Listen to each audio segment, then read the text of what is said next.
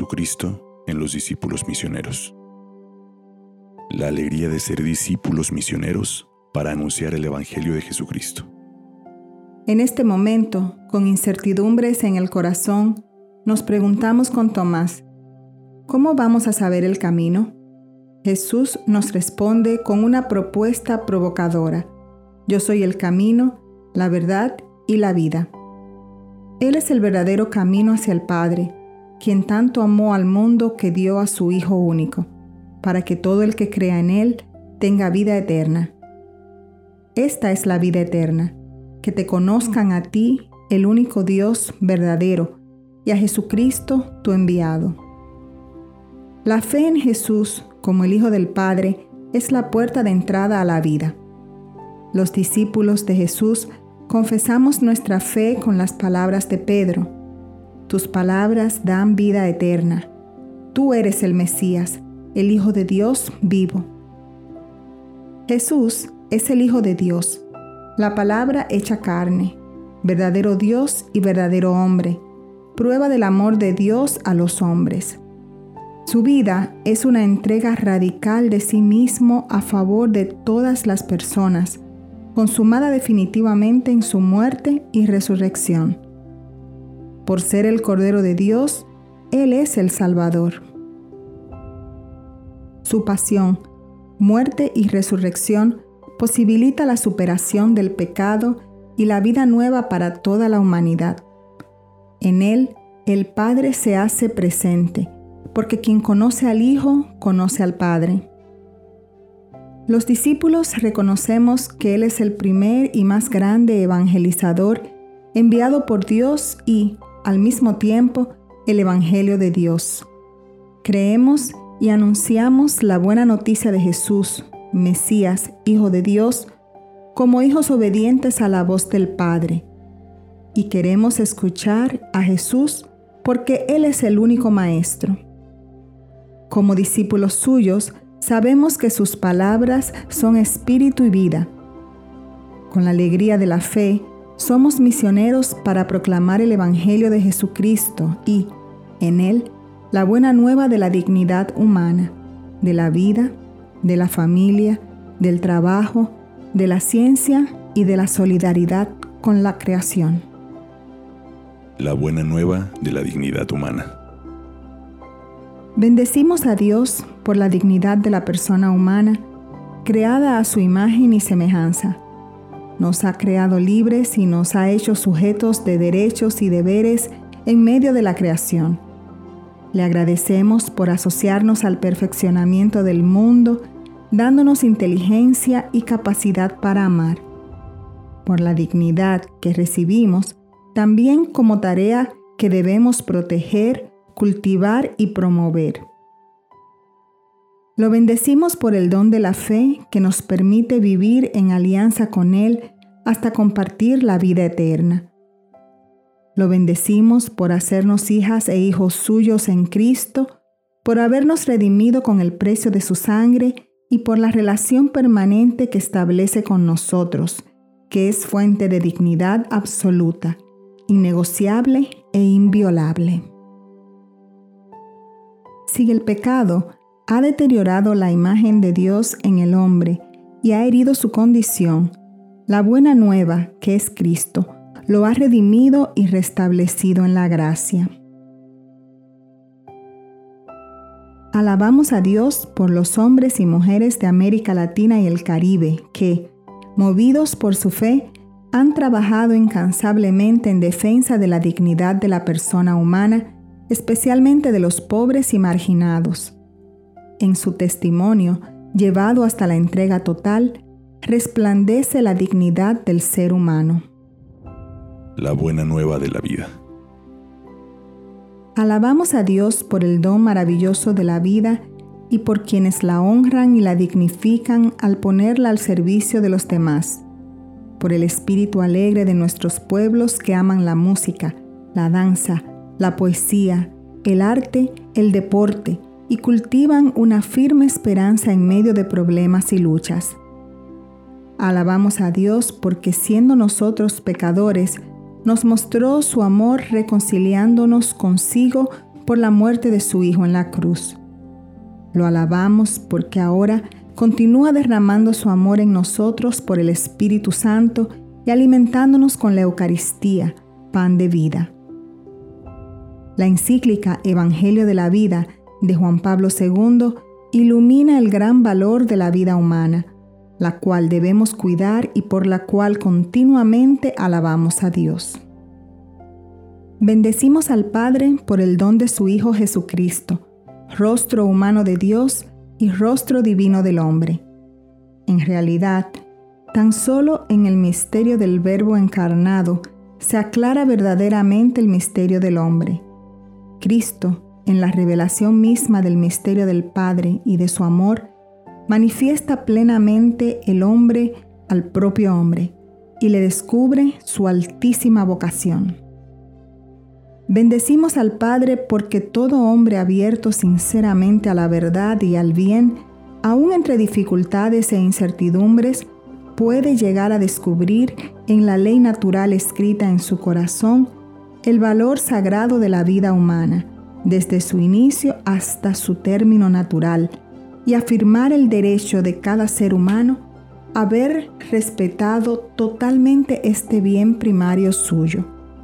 En el reconocimiento de este derecho se fundamenta la convivencia humana y la misma comunidad política. Ante una vida sin sentido, Jesús nos revela la vida íntima de Dios en su misterio más elevado, la comunión trinitaria. Es tal el amor de Dios que hace del hombre, peregrino en este mundo, su morada. Vendremos a Él y viviremos en Él. Ante la desesperanza de un mundo sin Dios, que solo ve en la muerte el término definitivo de la existencia, Jesús nos ofrece la resurrección y la vida eterna en la que Dios será todo en todos. Ante la idolatría de los bienes terrenales, Jesús presenta la vida en Dios como valor supremo. ¿De qué le sirve a uno ganar el mundo si pierde su vida? Ante el subjetivismo hedonista, Jesús propone entregar la vida para ganarla, porque quien aprecie su vida terrena la perderá. Es propio del discípulo de Cristo gastar su vida como sal de la tierra y luz del mundo. Ante el individualismo, Jesús convoca a vivir y caminar juntos. La vida cristiana solo se profundiza y se desarrolla en la comunión fraterna, Jesús nos dice, uno es su maestro y todos ustedes son hermanos. Ante la despersonalización, Jesús ayuda a construir identidades integradas.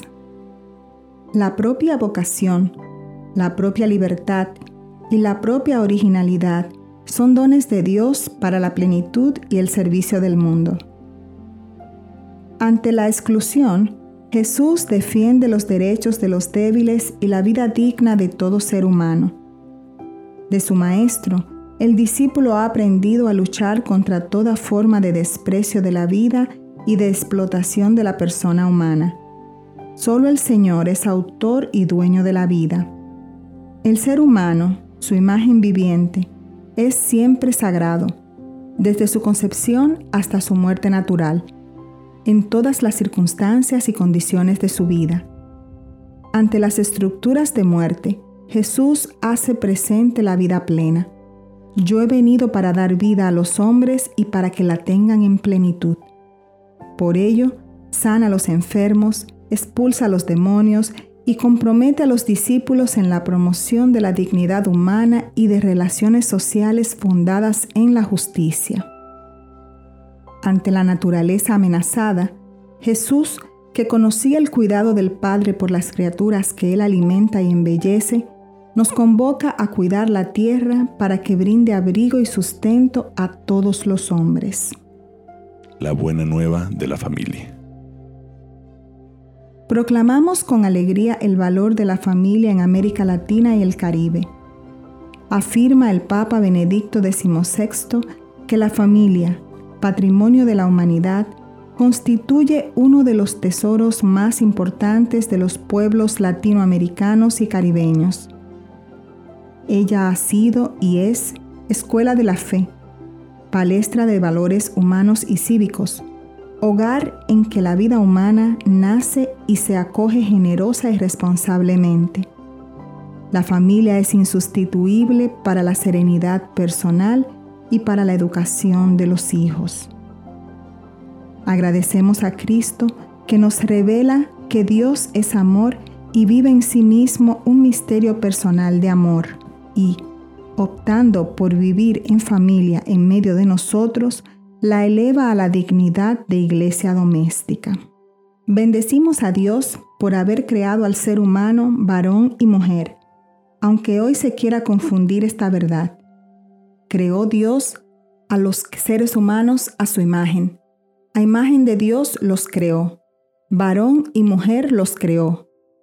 Pertenece a la naturaleza humana el que el varón y la mujer busquen el uno en el otro su reciprocidad y complementariedad.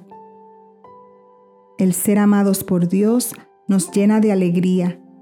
El amor humano encuentra su plenitud cuando participa del amor divino, del amor de Jesús que se entrega solidariamente por nosotros en su amor pleno hasta el fin.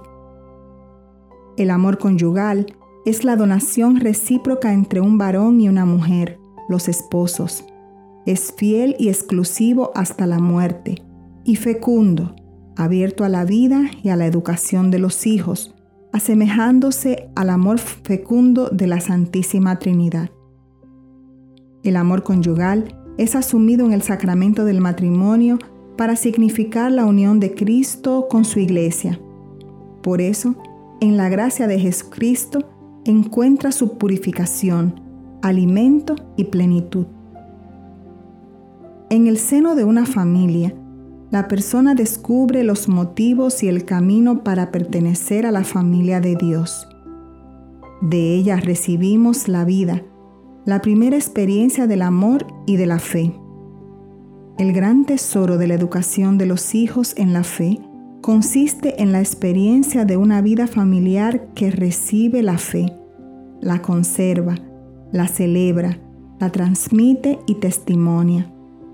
Los padres deben tomar nueva conciencia de su gozosa e irrenunciable responsabilidad en la formación integral de sus hijos.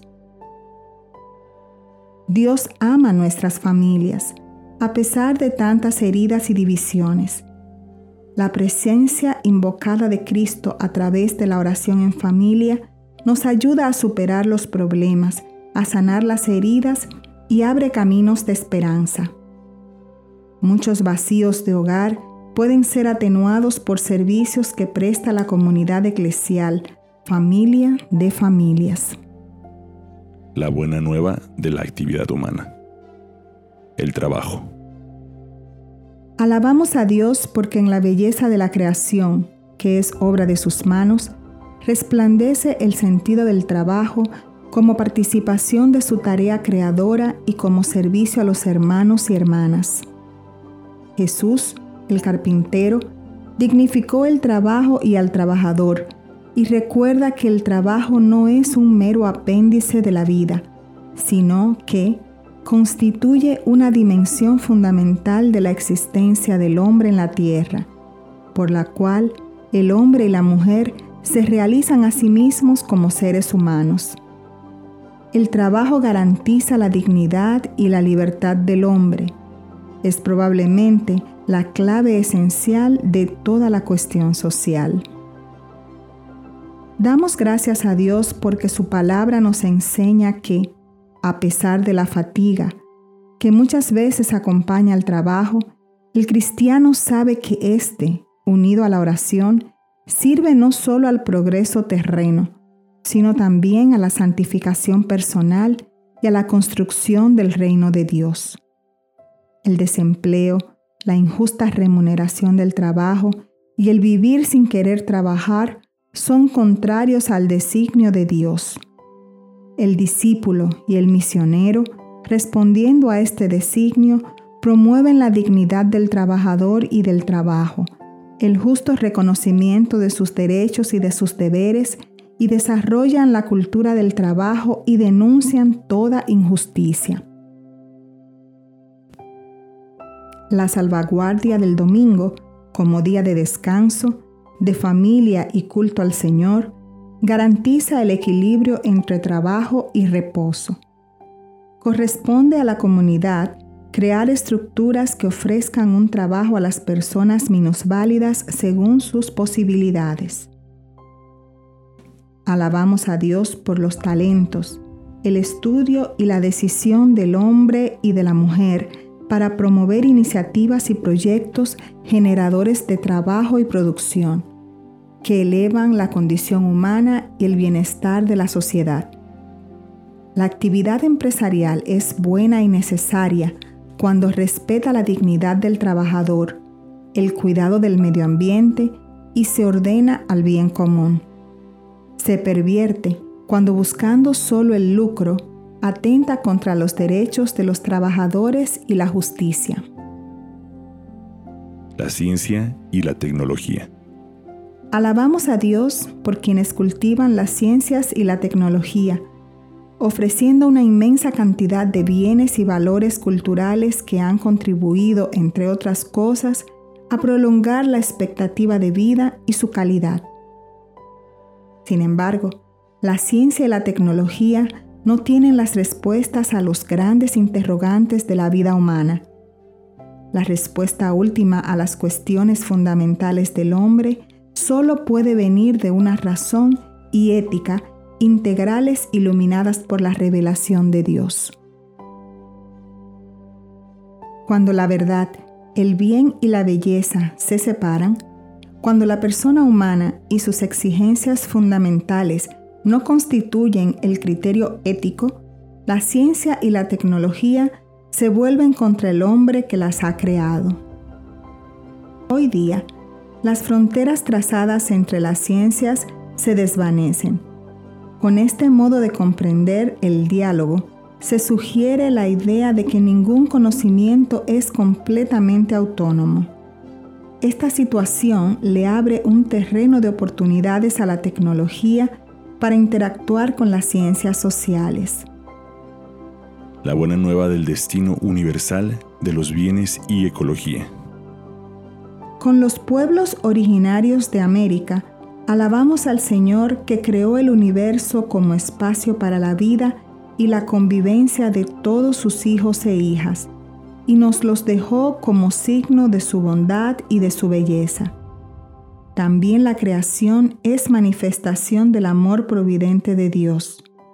Nos ha sido entregada para que la cuidemos y la transformemos en fuente de vida digna para todos. Aunque hoy se ha generalizado una mayor valoración de la naturaleza, percibimos claramente de cuántas maneras el hombre amenaza y aún destruye su hábitat. Nuestra hermana la Madre Tierra es nuestra casa común y el lugar de la alianza de Dios con los seres humanos y con toda la creación.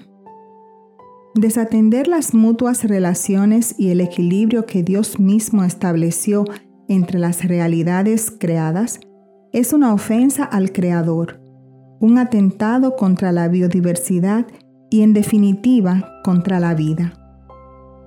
El discípulo misionero a quien Dios le encargó la creación debe contemplarla, cuidarla y utilizarla, respetando siempre el orden que le dio el Creador. La mejor forma de respetar la naturaleza es promover una ecología humana abierta a la trascendencia que respetando la persona y la familia, los ambientes y las ciudades, sigue la indicación paulina de recapitular todas las cosas en Cristo y de alabar con Él al Padre. El Señor ha entregado el mundo para todos, para los de las generaciones presentes y futuras. El destino universal de los bienes exige la solidaridad con la generación presente y las futuras. Ya que los recursos son cada vez más limitados, su uso debe estar regulado según un principio de justicia distributiva respetando el desarrollo sostenible. El continente de la esperanza y del amor. Agradecemos a Dios como discípulos y misioneros porque la mayoría de los latinoamericanos y caribeños están bautizados. La providencia de Dios nos ha confiado el precioso patrimonio de la pertenencia a la Iglesia por el don del bautismo que nos ha hecho miembros del cuerpo de Cristo, pueblo de Dios peregrino en tierras americanas desde hace más de 500 años. Alienta nuestra esperanza la multitud de nuestros niños, los ideales de nuestros jóvenes y el heroísmo de muchas de nuestras familias que, a pesar de las crecientes dificultades, siguen siendo fieles al amor. Agradecemos a Dios por la religiosidad de nuestros pueblos, que resplandece en la devoción al Cristo sufriente y a su Madre bendita, en la veneración a los santos con sus fiestas patronales en el amor al Papa y a los demás pastores, en el amor a la Iglesia Universal como gran familia de Dios que nunca puede ni debe dejar solos o en la miseria a sus propios hijos. Reconocemos el don de la vitalidad de la Iglesia que peregrina en América Latina y el Caribe, su opción por los pobres, sus parroquias, sus comunidades, sus asociaciones, sus movimientos eclesiales, nuevas comunidades y sus múltiples servicios sociales y educativos. Alabamos al Señor porque ha hecho de este continente un espacio de comunión y comunicación de pueblos y culturas indígenas. También agradecemos el protagonismo que van adquiriendo sectores que fueron desplazados, mujeres, indígenas, afroamericanas, campesinos y habitantes de áreas marginales de las grandes ciudades. Toda la vida de nuestros pueblos, fundada en Cristo y redimida por Él, puede mirar al futuro con esperanza y alegría, acogiendo el llamado del Papa Benedicto XVI. Solo de la Eucaristía brotará la civilización del amor que transformará Latinoamérica y el Caribe, para que, además, el continente de la esperanza sea también el continente del amor.